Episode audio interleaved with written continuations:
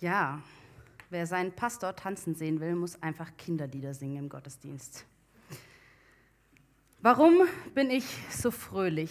Wahrscheinlich werden nicht wenige beim Titel schon eine Melodie im Kopf gehabt haben von einer alten Kinderserie, die Ende der 80er, Anfang der 90er auf Kika lief. Tatsächlich in meinen Recherchen und in meiner Vorbereitung habe ich eigentlich nochmal nachgeguckt, worum es eigentlich nochmal ging in der Serie. Sie ist nicht so fröhlich, wie ich dachte. Aber ich glaube, als Kind verdrängt man das ein bisschen. Ja, warum bin ich so fröhlich? Das Thema Freude in der Bibel, das ist ein sehr großes Thema. Ähm, und ich werde nicht alles abdecken können. Genau, ich weiß, dass Freude viele Facetten hat.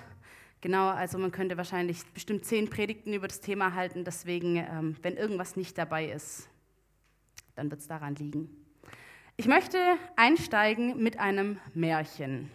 Ich selber, ich bin mit Märchen groß geworden, ich feiere das und ich habe ein Märchen mitgebracht, was nicht allzu bekannt ist, glaube ich zumindest. Und zwar das Mädchen mit den Schwefelhölzern. Und ich möchte euch hineinnehmen in die Geschichte.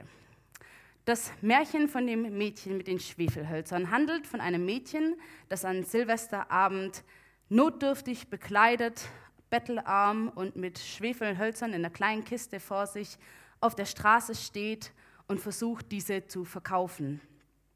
Damit verdient sie das Geld für ihre Familie. Aber keiner will ihre Schwefelhölzer, für die, die nicht wissen, was das ist, Streichhölzer, keiner will sie kaufen. Aber sie traut sich auch nicht. Sie schämt sich so sehr, ohne Verdienst nach Hause zu gehen. Und so bleibt sie in der Kälte und versucht's und versucht's. Keiner kauft was. Die Menschen fangen an, nach Hause zu gehen. Es wird Abend. Aber sie traut sich eben nicht nach Hause zu gehen. Und so sucht sie sich Unterschlupf zwischen zwei Wohnhäusern vor der Kälte, vor dem Wind, kauert sich dort zusammen und friert. Der Wind ist einfach zu eisig. Und wie sie so da sitzt und versucht, die Kälte auszuhalten, schaut sie hinab in ihr Kästchen auf die Schwefelhölzer. Nein, die, sie darf sie nicht anzünden. Das kann sie nicht machen. Die muss sie doch verkaufen. Aber die Wärme, der Hauch, der Traum von Wärme reizt sie so sehr, dass sie ein Schwefelholz nimmt aus ihrer Kiste und sie zündet es an. Sie schützt es vor dem Wind Oh, und es ist so schön warm. Sie schließt die Augen und sie stellt sich vor, einen Kamin, ein warmes Zimmer, wo sie ihre Füße wärmen kann. Wärme und Geborgenheit.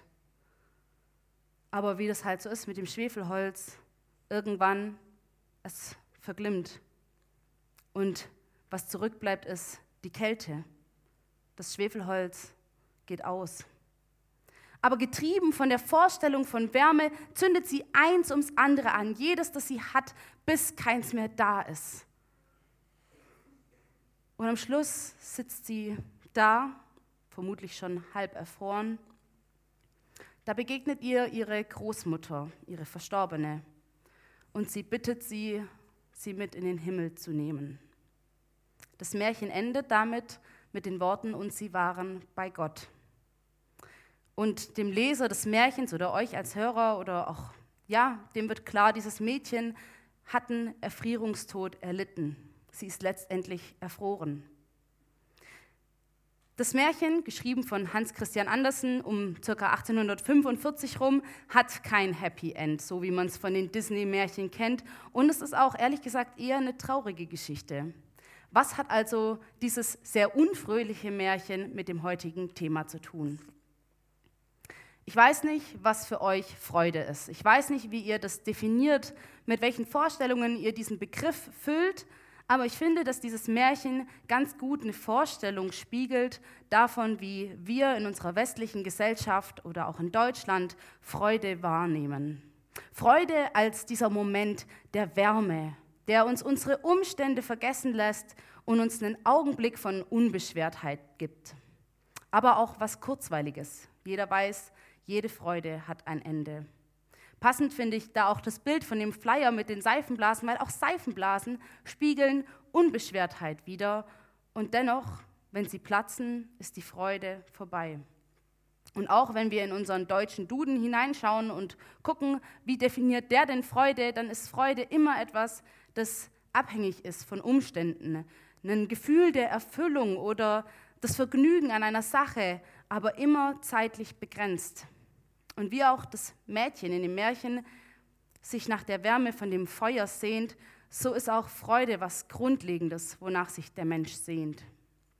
Kein Wunder also, dass wenn man in unsere Gesellschaft guckt, unser ganzer Lebensstil ähm, darauf ausgelegt ist, dass wir Freude in unserem Leben maximieren. Ob das jetzt Freizeitaktivitäten sind oder unser Konsumverhalten oder wie wir Entscheidungen treffen. Alles in unserem Leben richtet sich letztendlich danach, möglichst häufig Freude in unserem Leben zu erfahren und dieses Level eigentlich konstant oben zu halten.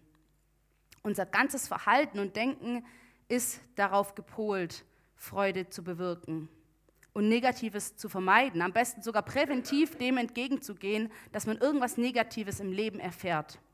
Wir wollen so viel Freude wie möglich herausholen. Und ich nenne das jetzt in der Predigt einfach mal Freudemaximierer, weil das ist zwar ein erfundenes Wort, aber alle Wörter sind erfunden. Von dem her, es ist ein maximales Maß an Freude in meinem Leben. Deswegen Freudemaximierer. Aber das Leben ist kein Ponyhof. Und ich glaube, dass nicht immer alles glatt läuft. Das weiß meine Generation und die drunter spätestens auf jeden Fall seit Covid Ihr Älteren, ihr wisst es schon länger, ihr habt schon mehr mitgemacht. Aber seitdem ist mir das ziemlich klar. Und eine, also Covid war eine Situation, die keine Freude hervorgerufen hat. Man wurde begrenzt in seinen Möglichkeiten, Freude, Momente zu jagen. Und offen gesagt hat dieser Einschnitt in unser Leben was ganz Elementares gezeigt, nämlich die Frage, woran machen wir, woran machst du deine Freude im Leben fest? Natürlich fand ich diese Situation jetzt auch nicht toll, versteht mich da nicht falsch, aber ich finde, sie hat genau das aufgezeigt. Und ich fand es sehr erschütternd, wie viele Menschen haben während diesem Lockdown ihre Freude verloren, weil ihnen bestimmte Dinge genommen wurden. Und ich rede hier jetzt nicht von sozialen Kontakten, ich glaube, wir sind als soziale Menschen und Wesen geschaffen, aber Dinge wie Essen gehen. Für viele Junge war es eine Katastrophe, dass sie nicht mehr in den Club konnten. Minigolfen, Kino, solche Dinge. Und es hat den Leuten komplett die Freude genommen, einfach weil diese Freudemaximierer nicht mehr zugänglich waren. Und auch hier, ich habe nichts gegen die Dinge, ich gehe selber sehr gerne essen, aber ich hoffe, ihr versteht diesen Punkt. Das sind Dinge, die sind wie Schwefelhölzer-Momente. Kurze Momente, die helfen, die Kälte um uns herum zu vergessen, die eine kurze Wärme schaffen, eine kurze Freude, aber selbst wenn ich nach einer stressigen Woche in den Club gehen kann, auch das Wochenende hat mal wieder ein Ende. Und ich lande in meiner Realität, in der Kälte. Diese Freudemaximierer, das sind Dinge, wo wir sagen, also wenn ich nur das habe, dann ist meine Freude vollkommen. Wenn ich nur das Haus gebaut habe, dann bin ich den Rest meines Lebens fröhlich. Wenn ich nur das machen kann oder das haben kann, dann. Und es ist kein Ausnahmezustand, sondern es ist der Status quo. Und ich würde aus einer christlichen Perspektive sogar sagen, seit dem Sündenfall im Garten Eden sucht der Mensch, so gut es ohne Gott geht, Freude, um seine innere Leere zu betäuben. Und ein gutes Beispiel in der Bibel finden wir hier zum Beispiel beim verlorenen Sohn, das Gleichnis in Lukas 15. Er sucht die Freude fernab von Hof und Vater und Familie, aber all die Spiele, all das Feiern, all seine vermeintlichen Freunde, all seine Liebschaften, sie geben ihm nicht das, was er sucht. Und als sein Geld zu Ende geht und seine Möglichkeiten begrenzt werden, da bleibt nur Leere. Und erst als er zum Vater zurückgeht, findet er, was er sucht. Natürlich kannst du jetzt sagen, ist mir eigentlich egal, ich gebe mich mit diesen kurzen Freudemomenten zufrieden, die wie so Schwefelhölzchen immer verglimmen, aber wir können auch Freude erreichen, die wie ein Dauerfeuer in uns Wärme spendet. Da stellt sich die Frage, wo finden wir so eine Freude? Jungschauler würden jetzt antworten, bei Jesus oder bei Gott. Aber so korrekt diese Antwort auch ist, ich finde, sie ist unzureichend und sie würde die Tiefe dieser Antwort auch nicht greifen. Deshalb möchte ich hineinschauen, was sagt denn die Bibel zur Freude? Wie definiert sie denn Freude? Was ist Freude, wenn wir in die Bibel schauen? Und Freude, die findet in der Bibel viele Ausdrucksformen. Sei es, dass man sich freuen kann im Sinne von Jubel und Tanz, wie wir es gemacht haben. Oder in Gesang, Freude an Gott, Freude an seiner Schöpfung, an der Hoffnung, an den Gaben, an Essen und Trinken, an den Menschen, an der Hoffnung, auch Freude im Leid. Und dennoch bündelt sich biblische Freude immer in einer Herkunftsquelle, nämlich bei Gott selbst, der Freude selbst verkörpert. Aber wie kann Gott Freude selbst sein? Das liegt daran, dass Gott der Inbegriff von Versorgung ist. Wo Gott ist, da ist Hoffnung, da ist Liebe, da ist Geborgenheit, da ist Trost, da ist Gerechtigkeit, da ist all das Gute, was wir uns ausmalen können. Und wo all diese Dinge vorhanden sind und nichts Schlechtes ist, da kann nur Freude sein. Daher lesen wir ja auch in Offenbarung 21, dass in der Ewigkeit bei Gott einmal nur Freude sein wird. Und diese Freude, die wir bei Gott finden können, ist eine Freude, die so viel mehr gibt als nur einen Augenblick der Erfüllung. Nein, diese Freude, die wir bei Gott finden können, sie ist die Erfüllung selbst, weil sie von Gott uns geschenkt wird als Frucht seines Heiligen Geistes, die in uns lebt. Sie erfüllt uns ganz und gar. Und sie ist ein Zeichen für uns, dass dieser Geist in uns lebt und uns diese Gewissheit schenkt. Freude durch den Glauben an Gott kommt nicht durch irgendeine äußere Beziehung, dass ich halt in den Gottesdienst gehe oder mich an christliche Rituale und Verhaltensweisen halte oder von irgendwelchen Umständen abhängig bin. Nein, sie kommt durch eine innere Beziehung zu Gott, durch ein Reden mit Gott, das Beschäftigen und Auseinandersetzen mit seinem Wort, eine Hingabe. Und ich behaupte, wo keine lebendige persönliche Beziehung zu Gott ist, da kann auch seine Freude in uns nicht leben. Denn wo Freude in der Bibel vorkommt, ist sie immer und ausschließlich damit verbunden, dass die Menschen, die sie empfinden, mit Gott in Verbindung stehen.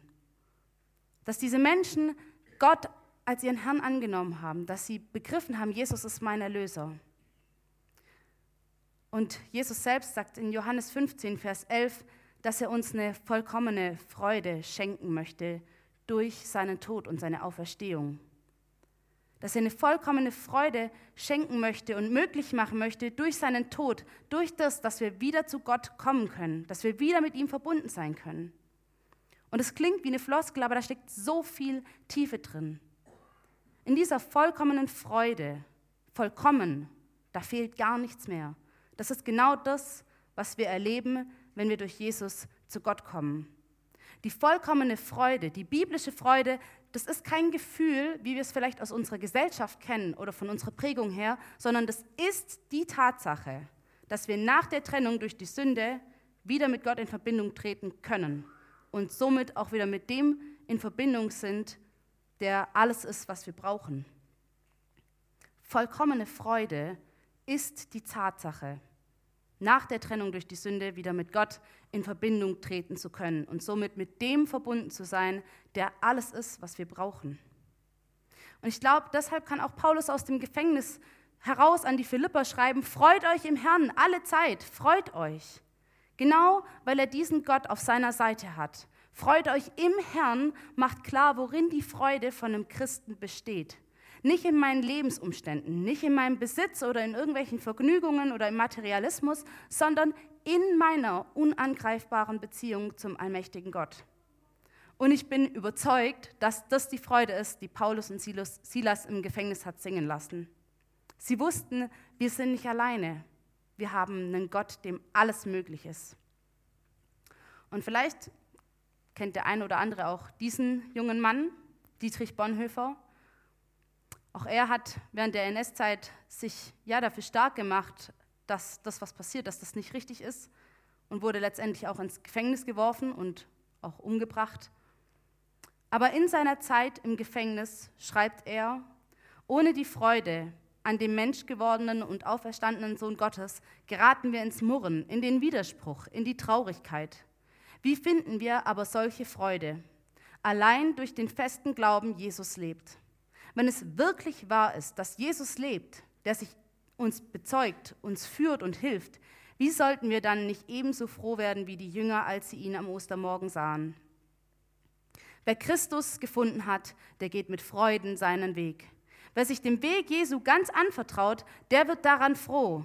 Und diese Freude bewährt sich auch im Leiden. Der Grund aller solcher Freude ist die Nähe Jesu. Also nicht sein Lebensumstand, sondern die Gewissheit gibt ihm dieses Licht, diese Wärme, die er braucht in der Zeit. Die Nähe Jesu, die Verbundenheit zu Gott. Und nur dadurch konnte sich seine Freude sogar äußerlich zeigen, dass Mitinsassen sagen konnten, man, dieser Mann hat selbst kurz vor seiner Hinrichtung Fröhlichkeit und Freude ausgestrahlt. Das hatte eine Auswirkung. Muss nicht immer so sein, aber bei ihm war es so. Und wenn du wahre, echte Freude suchst, dann wirst du sie nur in der Beziehung zu Jesus finden können. Denn nur wo unsere Freude eben nicht von der Welt und ihren Möglichkeiten abhängt, sondern von Gott und seinem Sohn Jesus Christus, nur da kann Freude auch im Leid erfahrbar sein. Und ich weiß, das Thema Freude und Leid, das ist ein sehr schwieriges Thema. Und ich möchte es auch nicht runterspielen, weil es gibt Zeiten im Leben, die sind einfach dunkel. Und da ist die Nacht, die über uns hereinbricht, im Leben dunkel und voller Schrecken. Da ist kein Licht am Horizont. Und das sind Sorgen und Ängste, die uns erdrücken und eine Traurigkeit, die über uns liegt wie ein Mantel. Und es ist völlig in Ordnung, wenn wir in diesen Zeiten hadern, wenn wir kämpfen, wenn wir keinen Ausweg sehen. Und ich finde es schön, dass die Bibel eine Menge Beispiele genug von Menschen kennt, die solche Nächte erlebt haben.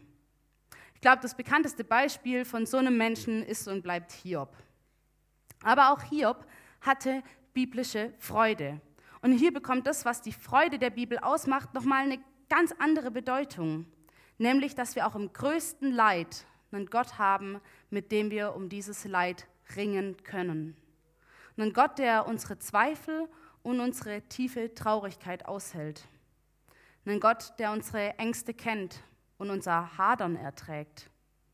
Das ist nicht immer ein happy-clappy Gott, sondern das ist ein Gott, der das alles aushält. Und das ist die Freude, dass die Geborgenheit durch Gott selbst dann über all meinem Leid steht. Selbst dann, wenn ich es nicht fühle und auch wenn ich es nicht sehen kann. Hiob hat mit Gott gerungen. Wir lesen ein ganzes Buch lang, wie er mit Gott ringt und hadert, mit dem Leid, das ihm auferlegt ist. Jakob hat gekämpft, eine ganze Nacht lang, sich die Hüfte ausgerenkt dabei. Was hat er mit Gott gekämpft? David hatte Todesängste. Die ganzen Psalme sind voll davon, wie er das niederschreibt, wie es ihm da geht. Und er hat sie Gott geklagt. Thomas hatte nach der Auferstehung tiefe, tiefe Glaubenszweifel. Und Jesus hat sich ihm zugewendet. Und Petrus hatte komplett versagt in seinem Leben und er wurde doch nicht verworfen. Wir mögen in den tiefen Nächten des Lebens Gott nicht verstehen oder auch nicht spüren. Und dennoch will ich, wenn du dich in so einer Situation, in so einer Nacht befindest, zusprechen, er ist da. Und du kannst mit ihm in Verbindung bleiben. Selbst dann, wenn diese Verbindung nur darin besteht, dass wir mit ihm ringen. Gott hält dein Leiden aus und dein Klagen. Die Psalme sind, wie gesagt, ein sehr gutes Beispiel für. Und ich spreche das, ich weiß nicht, wer von euch in der Situation ist, ich spreche dir das nochmal zu, er hält dich. Und wenn dann nur Finsternis um uns ist, Gott ist da. Mit ihm sind wir sicher. Selbst wenn wir es nicht spüren und nicht sehen. Das ist eine Wahrheit, die uns die Bibel zuspricht. Und ich weiß, jede Leidenserfahrung ist ganz individuell. Und jeder nimmt das auch anders wahr, aber ich möchte euch heute mit hineinnehmen in eine Zeit, in der ich diese tiefe innere biblische Freude erleben durfte, selbst dann, wo meine Lebensumstände das eigentlich nicht zugelassen haben. 2016, da war ich junge 18, jetzt bin ich junge 25, aber ähm, 2016 habe ich einen FSJ in Eitling angefangen bei den Schwestern. Und ich glaube, jeder von uns, der hat so eine große Angst in sich. Jeder hat was, wo er sagt, wenn das passiert, dann wird es mir den Boden unter den Füßen wegziehen. Wenn das passiert, dann ist für mich alles zu Ende. Und für mich war diese große Angst in meinem Leben, dass einer meiner Eltern Krebs bekommen könnte. Das war für mich das Worst-Case-Szenario. Ich habe meine Oma, als ich neun war, verloren an Krebs. Da war sie gerade mal 66. Und Krebs war für mich immer so eine Krankheit, wo ich wusste, unheilbar. Das Schlimmste, was passieren kann. Und gerade im Oktober 2016 in meinem FSJ hat sich diese Angst verwirklicht. Mein Papa hat die Diagnose Krebs bekommen, bösartig, natürlich auch noch super selten, also schwer zu behandeln und hatte schon gestreut. Und ich habe gehadert mit Gott, viele Male.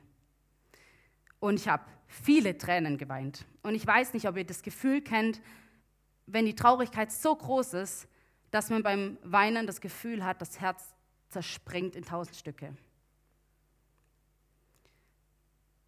Und jeder hat unterschiedliche Arten und Weisen, mit Leid umzugehen. Ich habe in dieser Situation versucht, so viele Menschen wie möglich dazu zu motivieren, für die Sache zu beten, weil in meinem Kopf war natürlich der Rückschluss klar, viele Menschen beten, gibt viel äh, Gebetserhörung. Heute würde ich das theologisch nicht mehr ganz unterschreiben, aber für mich war das meine Art und Weise, mit der Sache umzugehen. Und ich habe das den Schwestern gesagt und ich bin rumgelaufen und habe allen Leuten davon erzählt und habe immer gesagt, hey, betet für meinen Papa, äh, dass er wieder gesund wird. Und dennoch war die Nacht oft sehr dunkel, trotz dieser Hoffnung. Und ich habe viele, viele Tränen vergossen. Ich habe viel mit Gott gerungen, mit meinem Gottesbild, mit dem, wie ich mir Gott vorstelle, mit dem, was er doch tun kann. Und ich fand es schön, dass sich eine Eidlinger Schwester mir mal angenommen hat und ähm, ich ihr das geklagt habe und auch gesagt habe, wie schwer ich mich tue, Gott mein Leid zu klagen. Weil was ist, wenn ich Gott verärgere? Hinterher hilft er mir nicht mehr. Was ist, wenn Gott hinterher beleidigt ist, weil ich sauer auf ihn bin? Und ich fand es schön, weil es mir klar gemacht hat, Gott hält dein Hadern aus. Sie hat mir auch empfohlen, in den Wald zu gehen, mir einen Baum rauszusuchen, mir vorzustellen, das ist Gott und ihn anzuschreien, alles rauszulassen. Sie hat gesagt, lass es raus. Gott hält dein Leiden und dein Hadern aus. Ich bin nie in den Wald gegangen und habe Bäume angeschrien, aber für mich hat das eine Dimension eröffnet. Ich muss das Leid nicht alleine schaffen und es muss auch keine Theorie bleiben, mit Gott durchs Leid zu gehen, sondern Gott war doch mit dabei. Und ich konnte mit ihm hadern. Ich habe viel gehadert bis zum Schluss. Mein Vater hat den Kampf gegen den Krebs nicht gewonnen und ist 2019 im Sommer gestorben. Und obwohl ich selbst da einen sehr großen Frieden hatte, ähm, ja, habe ich immer wieder gehadert. Obwohl ich wusste, dass der Tod nicht die Macht hatte, obwohl ich wusste, wo mein Papa hingeht, habe ich extrem viel mit Gott gehadert. Spätestens an meiner Hochzeit, am ersten Weihnachten, am ersten Geburtstag ohne ihn. Das waren Momente, wo die Nacht wieder eingebrochen ist und wo ich wusste, ich verstehe es nicht. Und vielleicht habe ich es auch nicht gefühlt, aber hier war es drin. Ich wusste, Gott spricht mir zu, du bist nicht allein. Und das war meine Freude in all der Zeit, zu wissen, dass mein Gott so viel größer ist als das, was um mich herum ist. Dass wenn alle Stricke reißen, Gott alle Möglichkeit hat. Alle. Egal in welche Richtung die Geschichte geht. Und das ist biblische Freude. Die sehen wir nicht immer, die spüren wir nicht immer.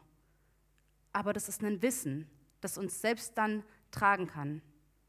Und ich glaube, das ist auch die Freude, die der Heilige Geist in uns bewirken kann. Eine Freude, die eben selbst im Leid verfügbar ist, weil sie kein Gefühl ist, sondern so viel mehr. Eine Freude, die vielleicht in Leid und Schmerz auch mal nur eine rationale bleibt, eben nur ein Wissen, aber ein Wissen, das trägt. Es ist kein Gefühl, sondern eine Sicherheit. Gott ist bei mir. Ich bin geborgen. Und es ist das Wissen, wie Psalm 30, Vers 6 das ganz schön ausdrückt, wenn man am Abend auch weint, am Morgen kehrt die Freude wieder. Selbst wenn ich es nicht sehe, ich spüre, keinen Ausweg sehe. Nach der dunkelsten Nacht kommt ein Morgen. Selbst nach der größten Trauer wird wieder Freude sein.